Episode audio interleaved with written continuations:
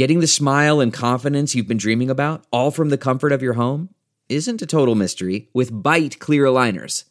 Just don't be surprised if all your friends start asking, What's your secret? Begin by ordering your at home impression kit today for only $14.95. Byte clear aligners are doctor directed and delivered to your door. Treatment costs thousands less than braces, plus, they offer flexible financing, accept eligible insurance, and you can pay with your HSA FSA. Get 80% off your impression kit when you use code WONDERY at Byte.com. That's B-Y-T-E dot com. Start your confidence journey today with Byte. Delve into the shadows of the mind with Sleeping Dogs, a gripping murder mystery starring Academy Award winner Russell Crowe. Now available on digital. Crowe portrays an ex homicide detective unraveling a brutal murder he can't recall. Uncovering secrets from his past, he learns a chilling truth. It's best to let sleeping dogs lie. Visit sleepingdogsmovie.com slash Wondery to watch Sleeping Dogs, now on digital. That's sleepingdogsmovie.com slash Wondery. CarMax is putting peace of mind back in car shopping by putting you in the driver's seat to find a ride that's right for you. Because at CarMax, we believe you shouldn't just settle for a car. You should love your car. That's why every car we sell is CarMax certified quality so you can be sure with upfront pricing that's the same for every customer. So don't settle. Find love at first drive and start shopping now at CarMax.com. CarMax, the way car buying should be.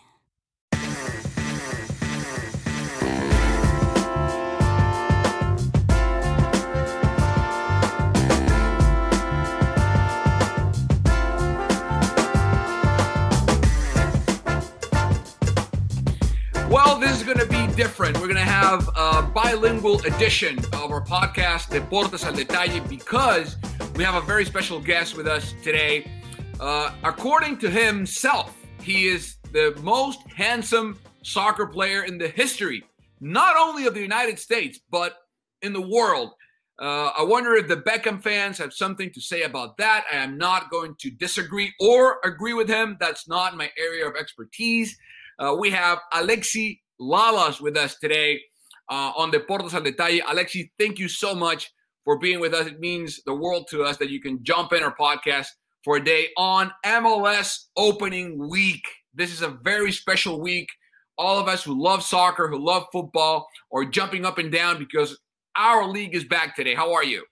Claro, claro, un placer. Uh, look, uh, this is this is you know kind of Christmas for us MLS people, right? Yes. We're, we're ready to open the presents, and the presents are all of these teams and what they're going to look like in 2021. We have all of the history of the last 25 years. Uh, we have certainly a, a year like no other that happened in 2020, and now we kind of get to move it on and see what these teams are going to look like in 2021. And we all know that that Major League Soccer is you know a, a living, breathing, and growing type of thing, and it is it is La Cosa Nostra. It is our thing, all warts and all. All right. And it's not perfect, but it's ours. And we are, we've taken ownership of it. And so, I, look, this week is, is wonderful for all of us that love MLS. And we're going to blow a whistle and then we're going to see what's going to happen with some of these teams for the rest of the year.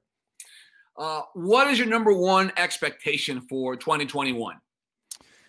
A return a return to normalcy. Um, not not immediately. It's going to be a gradual process but at some point in 2021 uh, you hope that we get to a point where we can open up the stadiums and we can have that communal and tribal type of situation and atmosphere and and uh, and circumstance that we know and love and not just for for soccer for all sports. And you know soccer fans are unique. Soccer fans are unique also within the context context of a league. So the San Jose Earthquakes fans are different than the Los Angeles Galaxy fans, and are different from the New England Revolution fans and Yeah. Dallas, and and they they look at the game through the lens of soccer, but they also mirror and reflect what is what is their community, and I love that, and I've missed that so much. Not just the noise, but the sights and that communal aspect of getting together and screaming and yelling and having a good time and arguing and discussing and debating all the different things that are going on. So I think that's going to be the big story. After all the wins and losses, that's all fine and well. But at some point this year, when we get back to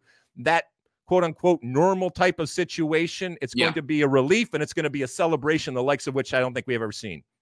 I want to go back in time a bit. um, what do you remember from El Cali Clasico as a player and then as a GM with the Quakes?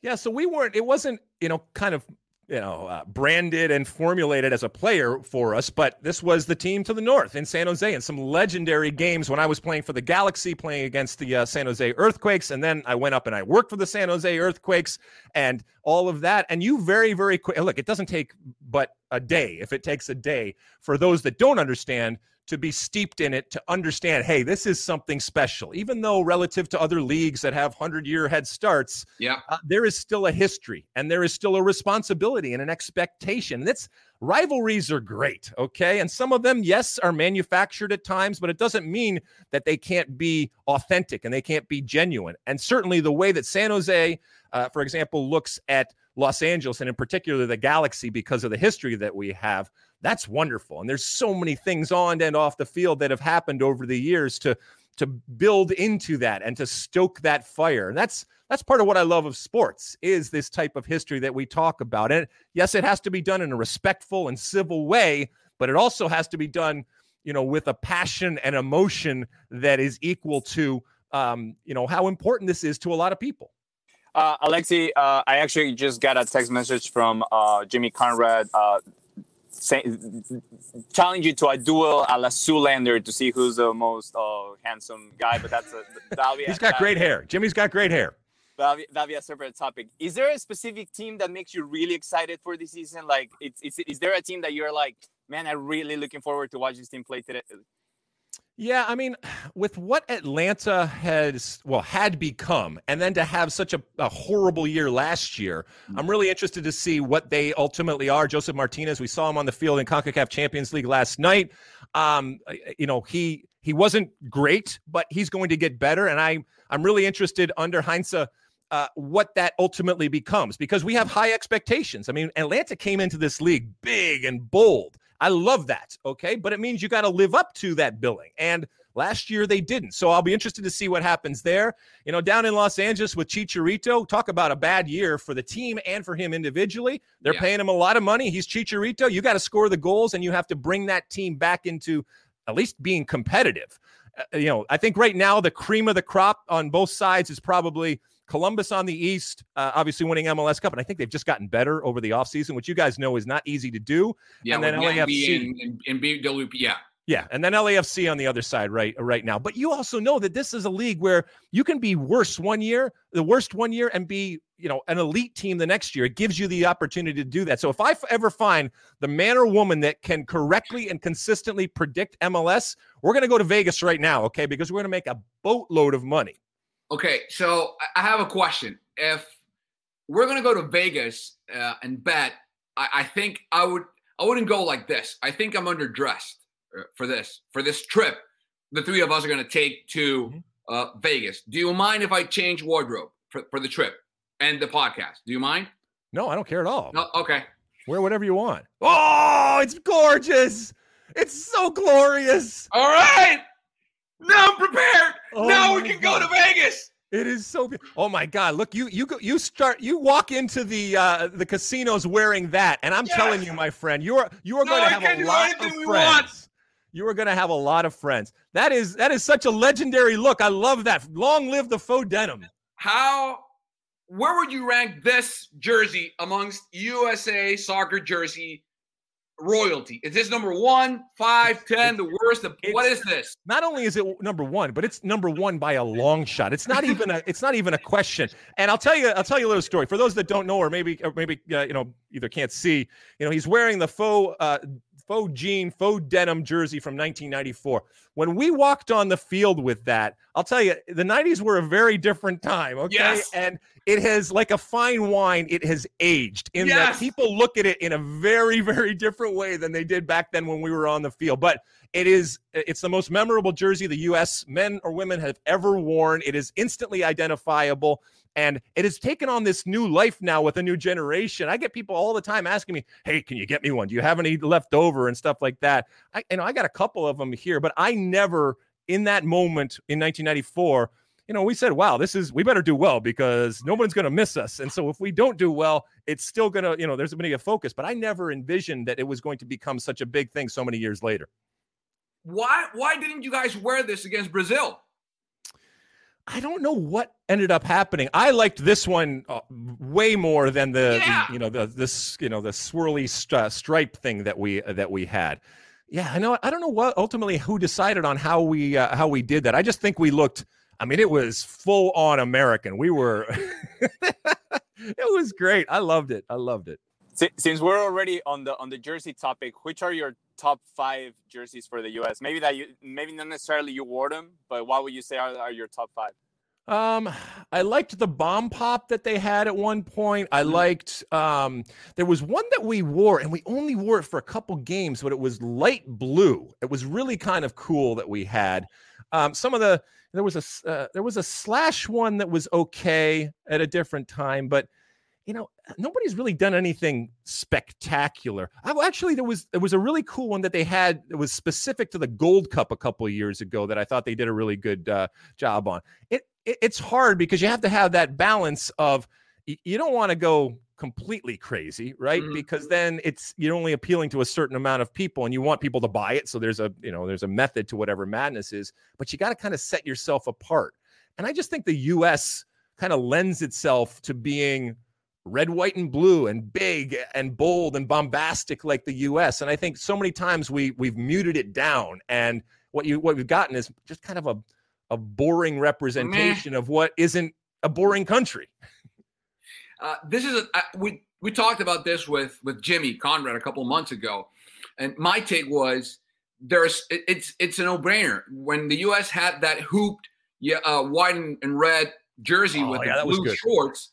Yep. I mean that resembles the flag without being the flag. So Yep. it, it would be like a Croatian version of their checkered jersey. But uh, how important do you think it is actually for the U.S. to have an identifiable look that kids like in Uruguay have to aspire to wear that, you know, celeste jersey, or in Venezuela, the vino tinto, or in Right. Mexico, el tri, or in Holland, that uh, orange jersey, or in Italy, the, the azzurra. How important do you think it is for U.S. to have that iconic look that everyone identifies with and aspires to wear when they get to that point? Yeah, I mean, because I look at it from the business perspective and I understand about selling jerseys. And so that's why things are changed. Because, you know, if you buy a yellow Brazil jersey, right?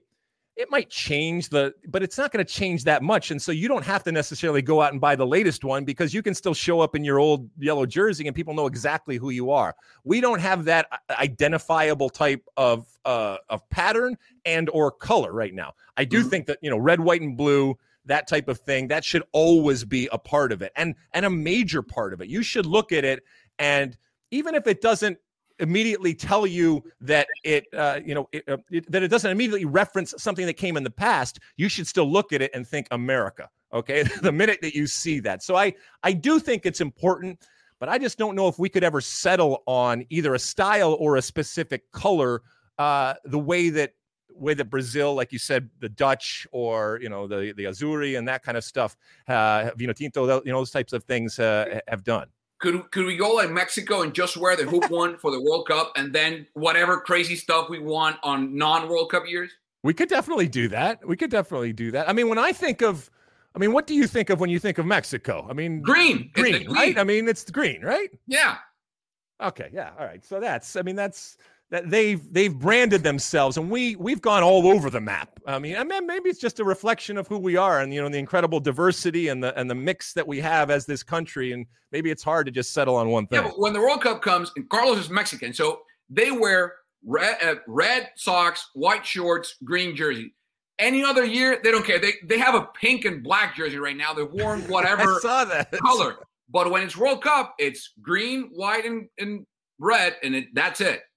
I just want I want the American flag to be to be emanating from it. Okay, does it have to be overt? Not necessarily, but like to your point, you know, the hoops thing, you could see what it was and what they were trying to do. So I want, and, and to your point, yes, at the highest level, when we're talking about the World Cup, I don't want just us, but I want the world to be able to see that team and go, "That's the U.S." Thank okay, you. and there is there there's no doubt that that's the U.S. walking on the field.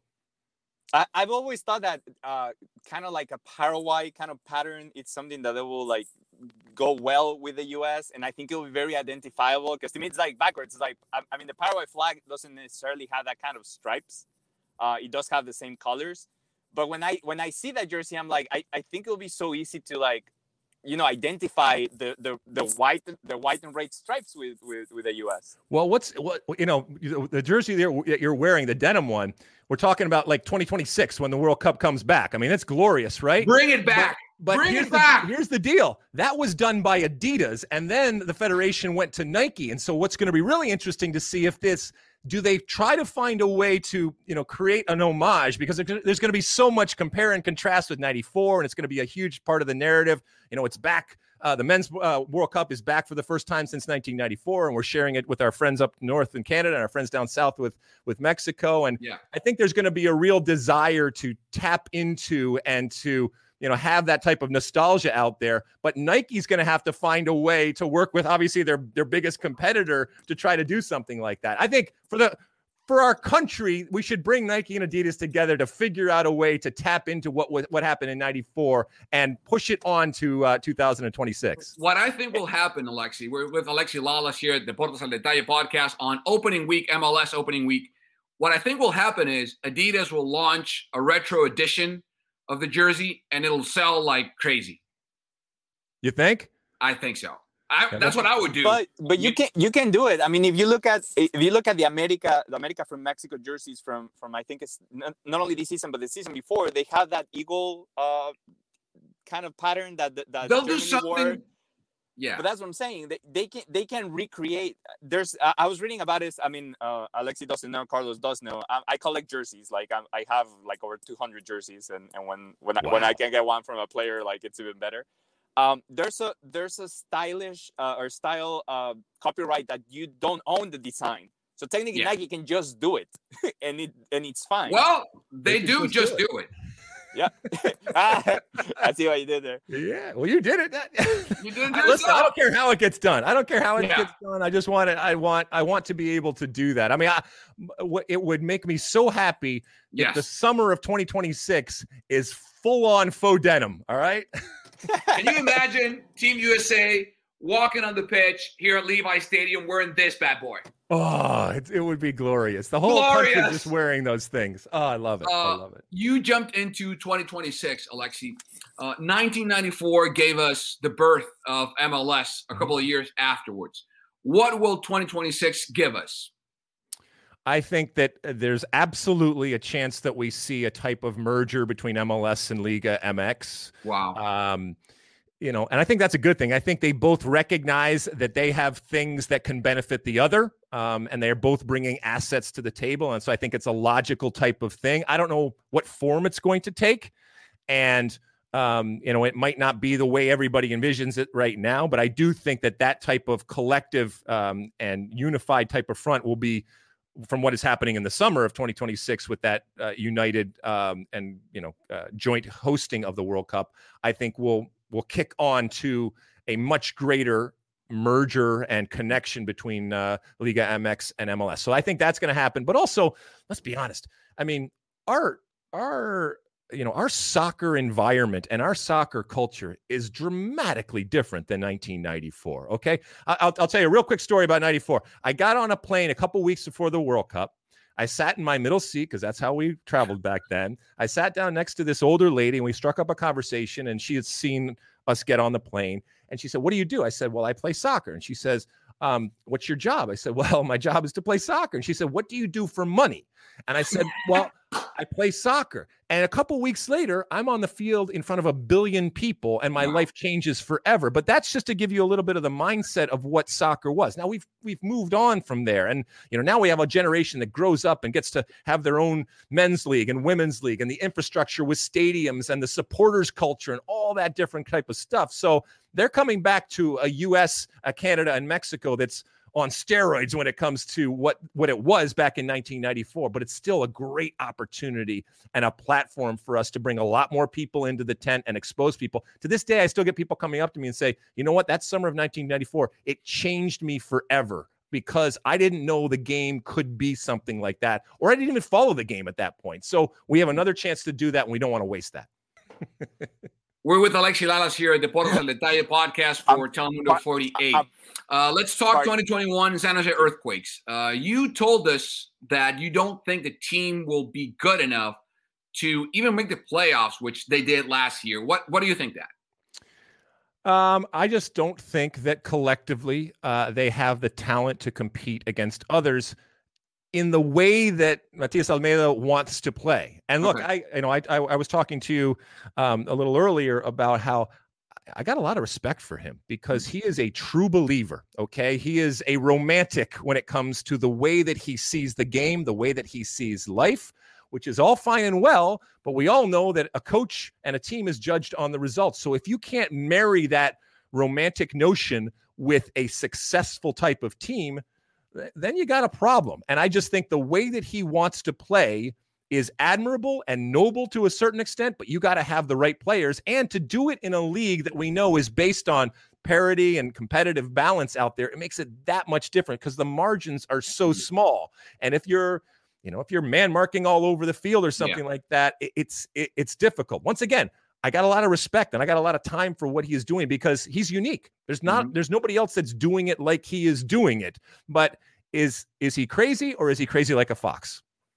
Uh, how would how would how do you think you would have done on on that specific sort of scheme or way to understand and play soccer? I would have loved it because I loved a specific job. Do this and worry and don't have to worry about other people.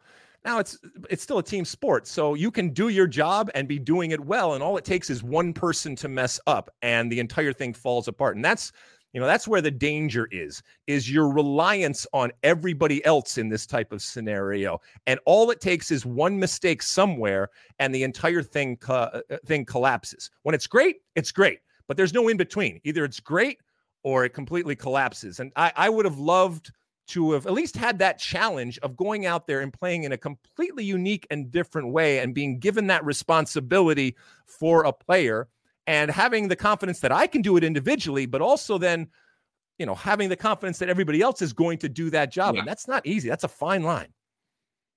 Uh, speaking of, of the the the Quakes, uh, is there any particular besides probably Jackson Yueill because I think it's it's the most obvious answer, but any players that excite you? Um, I mean, there's been a, a, constant influx of, of Chivas players, specifically mm-hmm. because. Matias knows them very well. But when, when you look at the at their roster, why do you think are their their their most strong players to to actually you know participate and, and make an impact on on on Matias' uh, team?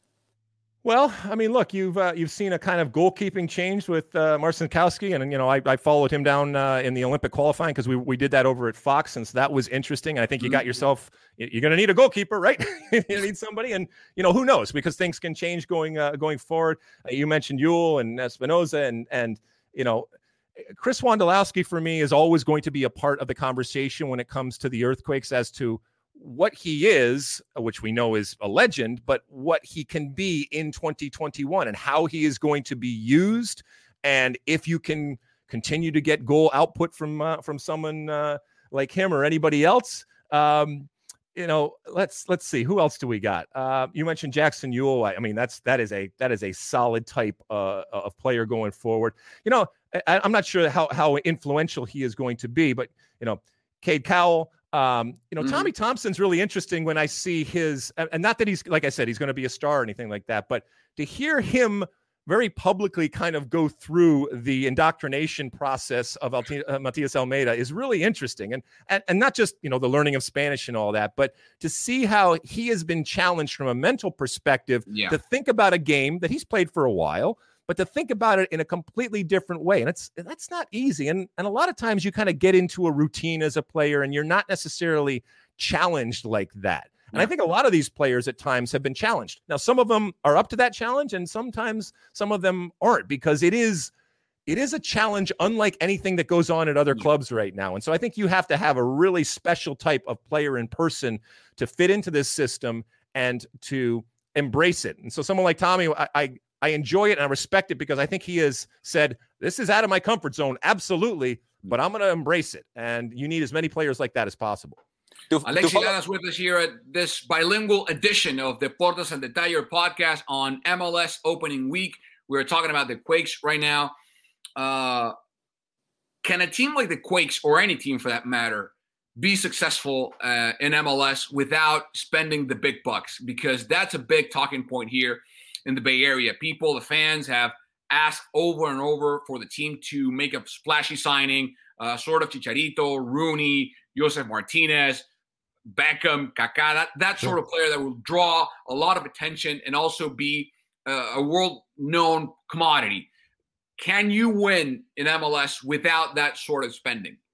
No, you can, but it takes some very, very smart people. It takes a specific plan. It also takes development. So finding diamonds in the rough, and whether it's, you know, even using something that a lot of people feel is becoming obsolete, like, uh, you know, the uh, the draft, uh, the development uh, of youth uh, players, and so making sure that you have a constant stream of homegrowns. But eh, eh, with this caveat, it's all fine and well to say that you have homegrowns, but if they can't compete and if they're not good enough and if they're not up to the level of other homegrowns at other teams, then it doesn't do you any good. You're just, you know, then it's just a marketing type of uh, exercise. So I think you can compete, but it's much more difficult. I think when you are spending the money and there is a separation, I know that the, the league, relative to most leagues around the world, it's got incredible parity. And when we're waking up today, regardless of who you support in MLS, you at least have the the belief that you could win MLS Cup. Yeah. Uh, other teams, some teams have more chance than others, but that separation that we've seen in other leagues is certainly not as pronounced uh, in MLS. Yes, there is a separation, and yes, you can hedge your bets by the money that you spent, the smart money you spend. So it's not just about spending money, but it's about spending smart money.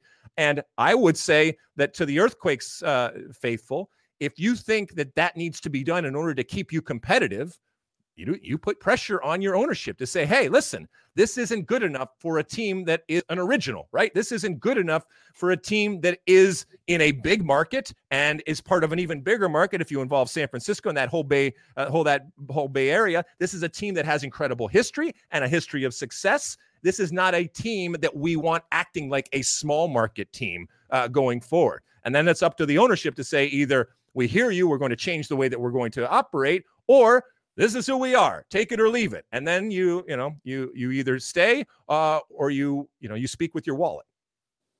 In in in terms of culture and and i think that's something that you can also see in in in us soccer in general.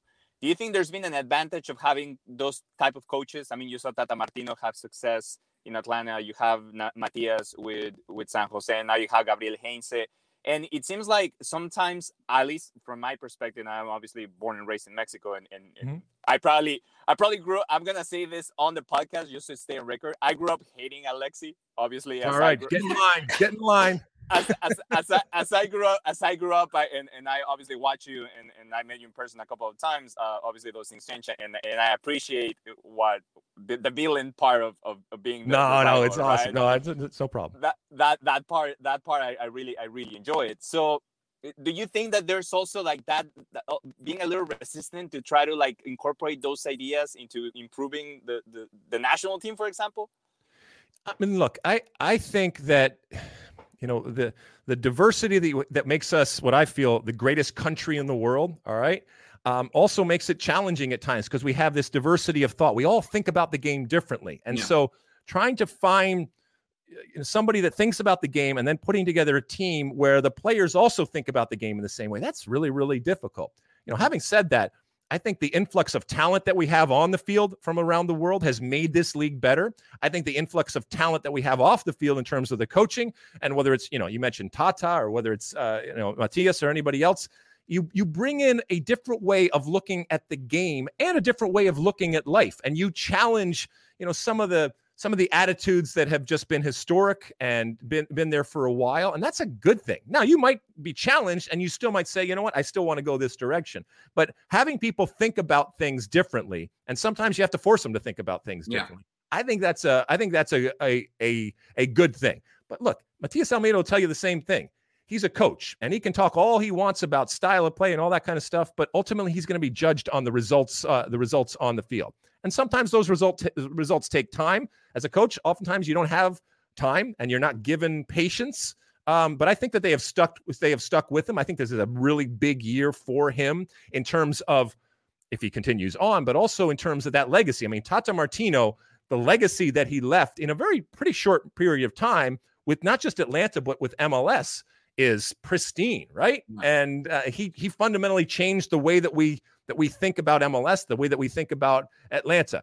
Uh, Matias Almeyda has not necessarily done that yet, but he also has challenged some of the conventional wisdoms that we have out there. And I think. I think that's a good thing. I think I, I, enjoy when people, you know, push back on hmm. what is tradition uh, or or what is just done if they feel that they have a better way to do it. But ultimately, it has to come to fruition. Alexi Lalas, USA legend, with us here at the podcast, Deportes al Detalle. Uh, US did not uh, punch their ticket for Tokyo 2021. You played in Barcelona 1992.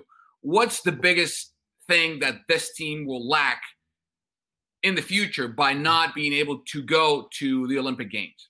Just another platform. I mean, that's what I was angry. I was sad mostly because here's another lost opportunity. Hmm. Okay. Mm-hmm. And look, we, we're that it happened at a moment when we are incredibly confident and optimistic and bullish about the generation that we have. And if you look at what this team conceivably could have looked like this summer, it's amazing. I mean, it's amazing the amount of talent and the other the the, the amount of Olympic age talent that we had. Now that wasn't the team that was down in Guadalajara. I get no. that, but it's still it, it's still frustrating to me that the United States Soccer Federation didn't make it a priority mm. uh, because it's easy to just throw out the men's uh, men's Olympic soccer.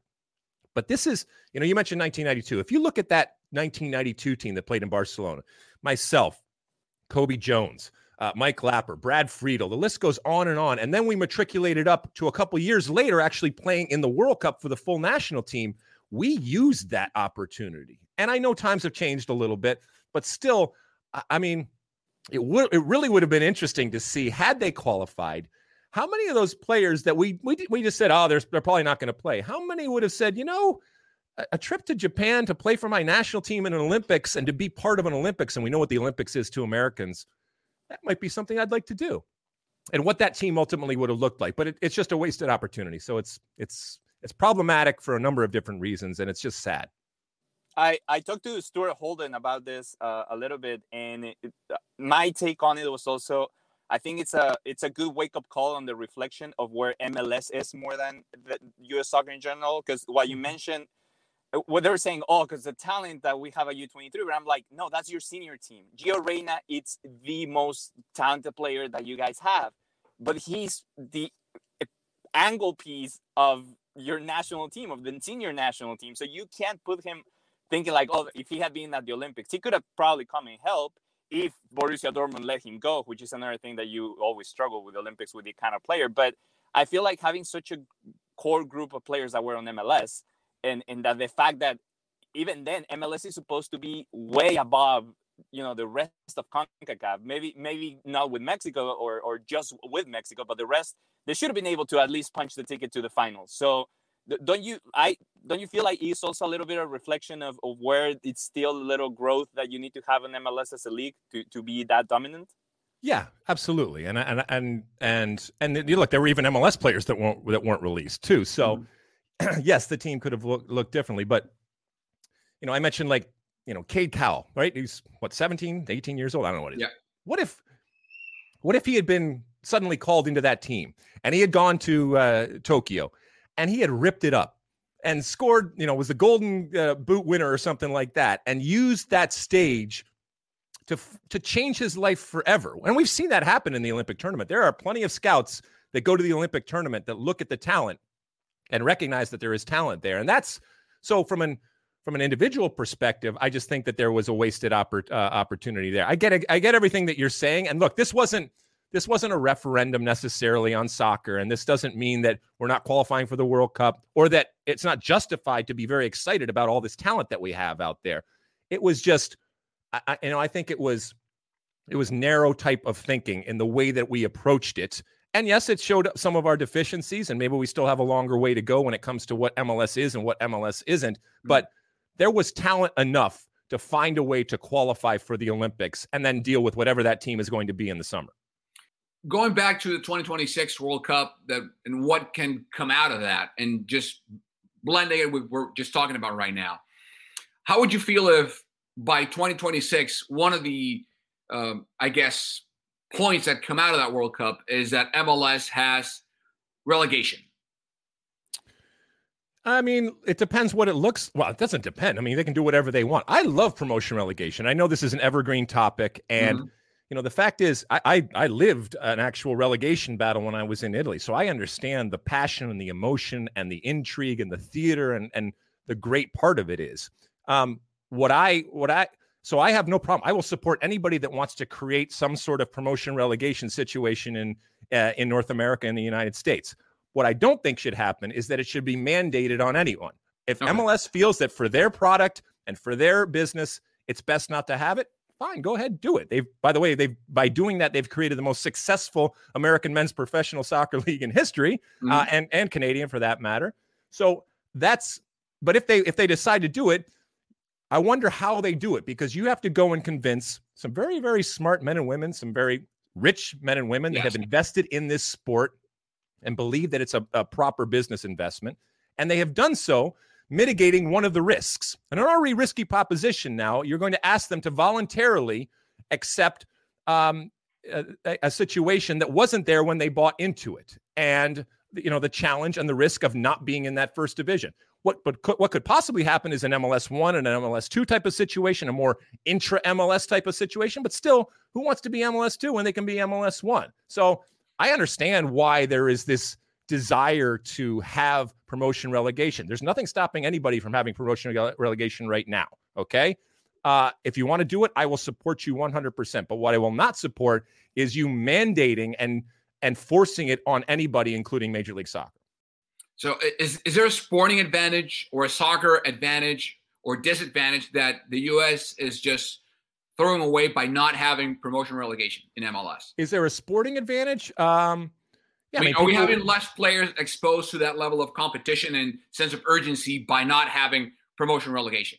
I, I think you can probably make a case at times that you know some of the you know the pressure uh, and the you know the the circumstances that arise from that type of pressure is is beneficial. But I I am hard pressed to find, and please point me to some place where a player is not playing as hard as he or she could because they are mm. playing in a league that doesn't have promotion relegation. They are still playing for jobs, they are still playing for their sh- their futures.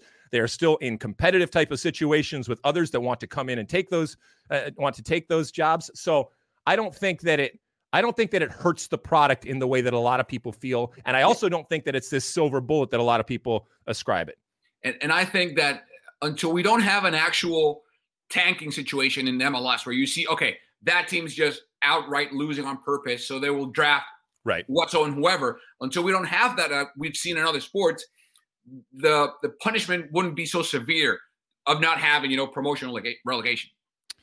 Yeah, I mean, look, the I mean that is the thing. The punishment is severe, and that's where the pressure uh, and the expectation come from, and that's that's also where that risk part of it comes in. That yeah. you are asking people now to accept that risk that they haven't in the past. And look, maybe not having that risk at times from an ownership perspective mm-hmm. gives them a leeway or gives them the ability to think more long term. Uh, and that that actually is an advantage. If you are so hell bent and so concerned and worried about the short term, you are going to make short term types of decisions, and that might not be what's best for either the team or the league. Yeah. And if you have that that safety, for lack of, of a better word, maybe that type of situation enables you to do things in the long term that you wouldn't be able to do otherwise.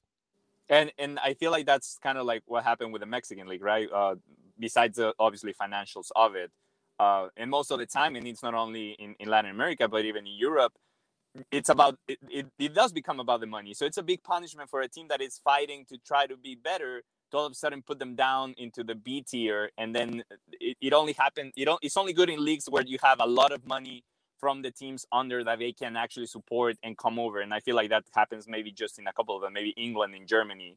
And, and look, and that's and, it. And I know people will say, well, you know, it gets rid of those that aren't really serious. And stuff. We don't want teams uh, folding. We don't want leagues yep. folding. I mean, look, our our history is littered with leagues and teams that have gone defunct. We that's not a good thing to happen. Okay, it's not. It's not weeding out the the the uh, the weak. That's a bad thing. It's people lose jobs, people on the field lose jobs, people off the field lose jobs, and it's not a good look for any uh, for any type of league. You know, having said that, as we move forward, and you know, we talked about a possible merger in 2026. I mean, we're getting into a very, very big Super League type of situation. And so there might be some separation. There might be, as I said, MLS one, MLS two, or some sort of situation that does have the ability for people to move up uh, and and you know maybe the punishment I guess for not doing well uh, moving down going uh, going forward. But you don't want that to be a deterrent from people doing what they feel is right or spending money or spending or, or, spending even more money because they're worried about that type of situation. And I know there's out there people listening saying, "Yeah,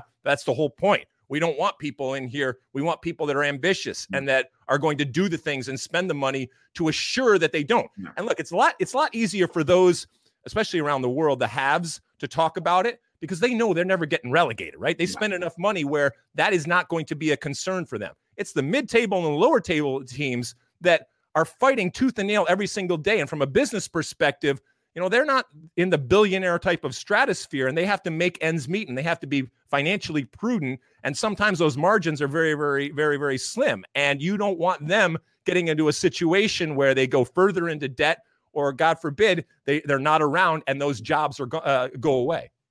Alexi Lalas, legend of the U.S. Nationals uh, team here in the al Detalle podcast, talking about soccer, football, however you want to call it. Uh, big picture, if you were to sit down on the next World Cup in Qatar with a bunch of fans that have never seen a U.S. men's national team play, mm-hmm. how would you describe the identity of that team? Ah, uh, yeah, that's interesting. Because uh, this identity is very different than I think than previous men's national teams. Mm-hmm. I think that you know, the way that Greg Berhalter, the head coach of the U.S. men's national team, now wants to play is in a unique and different type of way. He talks about playing out of the back. The team has actually played out of the back, and and the adherence of playing out of the back, and the adherence to possession, and not possession just to have possession, but possession with purpose. Mm-hmm. So I mm-hmm. think that there is a more, I guess, for lack of a better word, progressive uh, and evolve type of thinking on how we're going to play. Still remains to be seen whether we can do that, especially at the levels that you're kind of uh, mirroring mirroring yourself uh, as you know when you're talking about your Barcelonas and your Man Cities and and uh, your Spains and these types of teams. So it remains to be seen. What I hope that doesn't happen is that we don't, in our effort to improve, that we don't throw the baby out with the bathwater and some of the yeah. traits and the you know the set pieces and the ability to counterattack and the you know the spirit and the physical nature that has made us competitive over the years we can't I, don't think we can afford as we progress to throw that to throw that out you know i'd be pointing to individual players you know obviously christian pulisic who i i love because he his first thought is to take players on and in mm-hmm. this game by the way has nothing to do with him being american in this game that's a rarity there are yeah. not a lot of players nowadays that get the ball and the first thing they want to do is go at the opponent and go forward and have the ability to beat multiple players. So that's one thing. The work rate and the space covered and the the dirty work and the times the unseen work of someone like Tyler Adams uh, mm-hmm. in the midfield. The you know the emotion and the the personality uh, that he wears on his sleeve of someone like Weston McKennie. Okay. Um, you know, yes, even you know some of the older, experienced type of players like a, uh, a Brooks with his left foot in the back there. Uh, you know, Sergiño Dest, who is world class at the right back position, and I, he's probably proven that he's world class at the left back position yeah. too. Uh, his ability going forward, it'll be interesting to see when he is finally challenged from a defensive perspective what he ends up being. Because it's one thing when you're playing for Barcelona or you're playing with the U.S. against teams that you're better than, but this is about being competitive against the elites. Yeah. So those are some of the things that uh, that I would see. And then right now, the biggest question mark is who's going to be up top. Still, yeah. nobody is coming to take Jozy's uh, crown. That's not a good thing right now. You got uh, uh Gyasi Zardes, you got Josh Sargent. Um, I would think that Gyasi Zardes is probably number one, but there's a there's a you know a a, a list of players that are getting uh, getting opportunities, and Daryl Dike is out there scoring goals for fun uh, over in England. And why are we getting excited? Because there's nobody is still taking that position. So uh, that's what's really going to be interesting to see when this all comes to fruition here at the end of the year, when the octagonal yeah. starts, what that eleven ultimately looks like do we as a country have a defined soccer identity? No, because I think it's next to impossible to do it in a country the size of ours. And as I said, with the diversity and therefore the diversity of thought. If I take 100 Americans and I ask them what the beautiful game is, I'm going to get 100 different answers. As opposed to when I go to many countries and you ask them, there's a general understanding and acceptance of this is who we are as a soccer playing nation. Mm-hmm. It's much more homogenous. I guess uh, mm-hmm. I guess the case will be, and so that's that's difficult. It makes it difficult for us to specifically say this is who we're going to be because in doing so, inherent in that is being exclusionary because there's going to be people that just because of the way they think about the game don't necessarily fit into that. Maybe even some really really good players, and I know that scares us, but that might be the quickest way to success, but also the most difficult way to success. That, that's interesting because I would say that Brazil would be the outlier because I mean, uh, if you think about nations that are huge, that have a lot of population, yep. uh, you think about Russia, China, India, U.S., Brazil. Uh, they they the only one that has a clear cut identity would be Brazil, and mm-hmm. even they have lost it for a couple of times in you know, a couple of years where people ask themselves, "Where is our Jogo Bonito gone? Where is it? Where did it go?" Um, when I think about U.S. soccer identity, I think about two teams. The 94 one, because I think it was a trailblazing team uh, and what it did on the pitch. And then that 2002 and 2014 team, specifically the 2014 one, uh, I, I saw a resilient team that went along with that song. I believe that we will win. Mm-hmm. Uh, maybe not a stylistic uh, way of playing the, the game, but it had a never say die, to quote the Quakes motto on the pitch. Would that be an identity to aspire to have as a nation? Yes. Yes. I mean, I think that we play on the men's side, I think we play the underdog role really well, right? Yes. And I think we have over the years really embraced that. But we all know the most difficult thing is to go from the underdog role to the favorite role. And that's really what we're trying to do. We're trying to compete against the elite. I I, I have much more confident when we go when we go up against teams that are better than us because that chip on our shoulder shows up again, uh, mm-hmm. and I and I like that. I mean, that's that's wonderful. But we got to get to a point where it's not it's not any it's not it's no longer about that. It's that no. we are consistently in the top ten. We are one of those elite teams in the way that everybody looks at. We're we're certainly not uh, not there yet. But I, I to your point, I do think that having that type of mentality and using it, harnessing it to make mm-hmm. us better is something we've done over the years and something we can continue to access uh, and utilize going uh, utilize going forward. We've seen coaches change the way a club or a nation thinks about soccer. Mm-hmm. Uh, we've seen it with Marcelo Bielsa in Chile. We saw it with Guardiola in Barcelona. We saw it with a bunch of managers in a bunch of places. Um, is Greg Berhalter equipped to do that in the United States? I think that well, whether he's equipped or not, I, I that's that's a that that's still an unanswered question, uh, and some would say no. But whether he wants to do it or not, I think is unequivocally yes. And I think he is set about to do things differently. And you know, in the same way that I was talking about Matias Almeyda, Greg Berhalter is also a true believer. I mean, yeah. he is. This is how we are going to play. It's different than we've played in the past, but I believe that this is going to take us to the promised land. And that promised land is to be consistently uh, one of the elite teams in the world. Now, the question is, does he have the players that can play like that, or does he have the players that even want to play like that? Because it, and those might be two different uh, two different questions, and certainly they're, they're, definitely two different questions. They might be two different answers there. Um, but yes, I think that Greg Berhalter, in a strange way, look, he's going to be judged like every coach, like we said, on the results. But I think that some of the things that he is doing right now, he might not get I guess, praise, praise or credit for until many, many years from now when we when we look back at some of the way you might say, you know what, we didn't know what he was doing at the moment, but some of the things that he did set in course and set set in motion some things that we are now reaping the benefits uh, from. Now, that's not to excuse him if if it doesn't no. go well. Ultimately, he's got to. I mean, first off, he's got to qualify this team because we didn't qualify last time, and then he's got to do well uh, at a World Cup. But he's trying to do all of that while also implementing a unique and very, very different style of play. When you played and the generations after yourself had a very defined leader on the pitch, mm-hmm. who's this team's leader or who should it be? I think the the the blatant one and the in your face one is going to be Weston McKennie. Okay. Mm-hmm.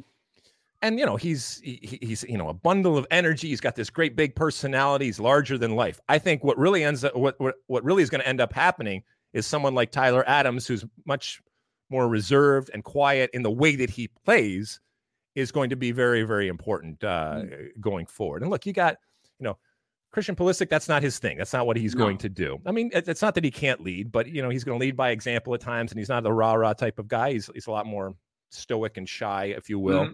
you know, Gio Reyna is just trying to figure it out. He's very, he's very, very young uh, right now. You know, I don't think that that's something that Sergiño Dest or others uh, want to do or even uh, or even can do. Zach Steffen's interesting because you know he's the goalkeeper, and I do think that uh, you know that that he's an, a real integral part of this puzzle because playing out of the back now entails your goalkeeper almost sweeper keepering uh, at times. And and there's a tradition of keepers being that guy with Tony and Brad and exactly. Casey and and you know. And I think he's he's got a big personality too and yeah. I think he wants that type of leadership responsibility going forward. But it's all it's also harder from a goalkeeper uh, perspective to be that leader on the field. So I you know I'm I I'm really fascinated and excited about this group that we uh, that we have and I also think that they've they've come around to the notion that this is a great opportunity for them. Yeah. If I was in their position, I'd be licking my chops, man. What an opportunity right now to say, you know what? Not on our watch, okay? That was that previous group. All right. Yeah. This group's going to qualify, going to do well, and is going to live up. And you and and it's going to justify that belief that we were talking about. You believe they can win, fine. But at times and throughout history, we have justified that belief. Yeah. All right. It can't just be uh, blind faith out there. All right. Yeah. There has to be something concrete behind it. And I think this group says we're going to show to those people that are out there cheering and saying, I believe that we can win, that their belief is justified mm. going forward. And we haven't had that for a while. We're almost uh, coming to a close here with Alexi Lalas on Deportes al Detalle podcast, a bilingual edition of our podcast. You once said that you were a performer when you were asked about your hair, sure. you know, and the beard and goatee, all that stuff, and how you look on the pitch. You have to be a performer. Mm-hmm. Who's the best performer from that standpoint you've seen on a soccer pitch ever? Oh, geez. I'm not talking about how good a player he was, right, right, right, as, as, a performer. Zlatan, um, I think is is a huge performer, uh, and if Zlatan was just the soccer player and none of the other stuff happened, he would be viewed very, very differently. I'm not saying he. I mean, look, he's a great player. Don't don't get me wrong, but the performance aspect of what he does is something that I recognize and I respect and I love. Okay, um, and you know if you look back in in time, um, you know people like uh, George Best, people like um, uh, Ruud, Gullit, uh, mm-hmm. you know these types of larger than life personalities. Okay, and, and in different ways. I mean, you don't have to be over the top or anything like that, but you know, as I said before, I mean, Ronaldinho. Yeah, I mean, but eh, understanding that you are in the entertainment business, yeah. okay, is okay. And it's okay to say, I have always considered myself a performer. I've always considered myself an entertainer. You you rehearse, which is practice, right? Mm-hmm. You go on stage, which is the field, right? You put on a costume, which is your uniform, right? And you perform in front of an audience, which is the fans in the stadium, right? So it and I want that interaction. I when I when I went on the uh, the field in the Azteca in Mexico City, I was just as happy when hundred thousand people were screaming and yelling at me and saying and throwing and doing all that kind of stuff as hundred thousand people cheering and uh, and and um, in a, more, a much more positive way. Yeah. I just wanted the reaction. I don't care. I'm I'm playing a part now. When you say that, people think that you don't take what you do as serious. Yeah, no. That's not true at all. No. It's genuine, it's authentic, it's honest, and most importantly, it's a it's a costume and a personality and a character that I inhabited that I was comfortable with. I, I think people that believe that are being naive and don't understand what's truly behind this line of work. Right. Right. Right. Yeah. Um, you played this question is very important for the people back home in Venezuela. Who was better? Be careful. don't pinch a nerve here. Okay. Who was better? Alejandro Moreno or Gio Savarese? They're so they're so much alike. Who was I better? know. Uh, let's see here. I think. Well, I mean, I think uh, Ali, Ali had a better national team career, right? If I, if I yeah, a longer, yeah, yeah. But I do think that Giovanni Savarese was a better uh, goal scorer. I think he was more, he was more lethal. I would have so put it this way: as a center back, I would have rather marked uh, Ali, Alejandro Moreno, than Gio Savarese. And then so people know Alexi played with both of them. You played with Alejandro yep. in Galaxy and with Gio at MetroStar. So you you and you you played almost these exact same amount of games with really? both of them. So that was that's amazing. I will say that Alejandro Moreno is a much better uh, TV pundit uh, than Gio Savarese, and probably most of us. I'm, I'm so happy that he's gone on and done, uh, you know, done some incredible things. I, I, you know, I've, I've worked with him over the, I, I played with him, but I also worked with him uh, when we were at ESPN together and stuff. And to see his rise and everything that he's doing, I like the way that he thinks about the game. To your point, he understands that he's in the entertainment business and yes. and, and everything that he does, um, you know, reflects re- uh, reflects that.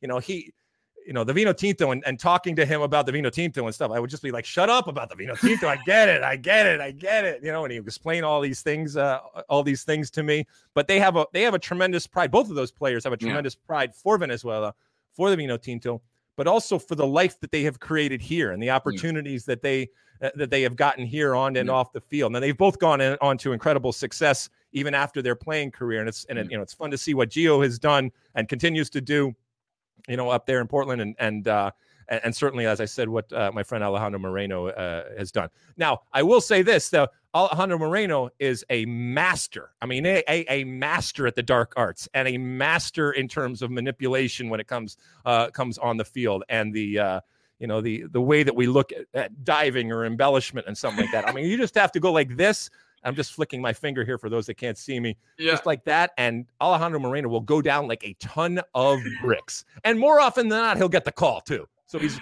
he's a wonderful actor. If we're if we're taking this whole performance thing to another yeah, level, yeah, there is nobody that's a better actor than Alejandro Moreno. Yeah. Uh, what's the best Alexi Lalas song? From my catalog? Oh boy, wow. Um, let's see here. I, am and I'm proud. They're all like my babies and everything like that. But you know, I, there's a song called uh, "American Outlaw" actually, which is, you know, uh, the interesting. Well, I guess to me it's interesting. I don't know if it's interesting to anybody else, but you know, I don't I don't keep a diary, and yet when I look at the songs that I put out. There we go. We're cranking it up. I love it. I love it. You're the one. I got another uh, rotation there on Spotify. Nice. uh, you know, it's kind of like a diary, the music that I put out, and I can look at and say exactly where I was and what I was writing about. And, you know, yes, it's, you know, reflective of things that were going on either in my life or in the world and all that kind of stuff. So that's a good one that you can take uh, take off shots. There you go, or or different uh, albums that I have out there. It's all just straight ahead pop music. Um, you know, you can put the windows down, crank it up loud, drive really fast, and uh, and enjoy it. Uh, I don't accept the fact that you, being the guy you are, only have 144 monthly listeners on Spotify. That, that has to. I don't know how to use. I don't know how to use the Spotify. Uh, why, why aren't you driving your your fan base towards Spotify? What, what's up with that? That is my fan base. No, it's not. No, it's not. You're talking to know. a guy from Venezuela who has your jersey. Oh, I love it. I'm one of the 144. What's, what, what's up with I this? I love it. Listen, you know, it's uh, quality over quantity. As long as I got you, that's all I want. Uh, Alexi, it's been an honor. Uh, I was 11 years old when 1994 happened. Wow. I lived here when I was a kid. I was six years old. I had the U.S. Soccer magazine delivered to my small apartment. Well, not mine, my mom's small apartment in Boulder, Colorado. Uh, coming here when I was six changed my life forever. It blew my mind. I had never seen football before, NFL type of football. Right. I knew soccer being from Venezuela. Uh, I took all my magazines with me back home. Uh, they're stashed away in a trunk somewhere in my dad's and my mom's dad's house. I, am pretty sure. Uh, but 1994 was the first World Cup I fully remember. I was 11 years old. Uh, and I remember seeing that U.S. team and, and seeing what I wanted to do as a player, which I wasn't very good at, uh, but then having something to do with U.S. soccer and then being here, living here, having a daughter that was born here in San Jose. Her name is Sophie, by the way. I didn't know you had a daughter named Sophie too. I got it. Yep. So you have been such a monumental, you and that 94 team um, on my life and and the impact you guys have. So I wanted to thank you on behalf of all of us who were positively impacted by that team, by that national team, not just by this sick jersey, but what you meant for the sport and the country, what you do as a broadcaster inspires me to be even better on a daily basis. And this today has been a dream come true for me. So thank oh, you. Oh, that's that's really very kind of you. Thank you so much. And and and look, I you know the fact that anybody even paid attention to anything that we were doing uh, it just amazes me and and you know you've gone on and you you've done it all yourself, but uh, that that you take any inspiration from you know what we did back in 1994 makes me so happy, and, and I'm sure and I can speak for all the guys out there. We had no idea what we were doing. We had no idea if we were making any type of uh, impact, and so all these years later to have people reference it back, that's great. But it also means that you know, come 2026, we're going to do it bigger and better, and it's going to be yeah. awesome. And there's going to be you know someone like you that uh, that has that same type of uh, effect and same type of impact uh, that that that 2026 World Cup. And there's going to be a player like me that we're not probably even talking about right now that mm-hmm. uses that. I mean, the reason why I'm talking to you today is because of the 94 World Cup. I mm-hmm. live the power of what a World Cup can do to an individual and there's a there's going to be a player today that uh, uh, in 2026 that's going to have that same type of world open up to him. And it makes me really happy that we're going to do that. It's going to be fun. I can't wait. Alexis, thank you very much for your time. Uh, God bless. And we look forward to uh, what we hope, hope will be a great 2021 MLS season with fans back in the stands. Absolutely. Absolutely. And hopefully we can get together in person and have a drink and uh, have a big old party with, uh, with you and everybody else out there. So everybody stay safe and sane. And like I said, we hope we're heading in, uh, in the right direction in 2021. Alexi Lalas on Deportes al Detalle. Gracias.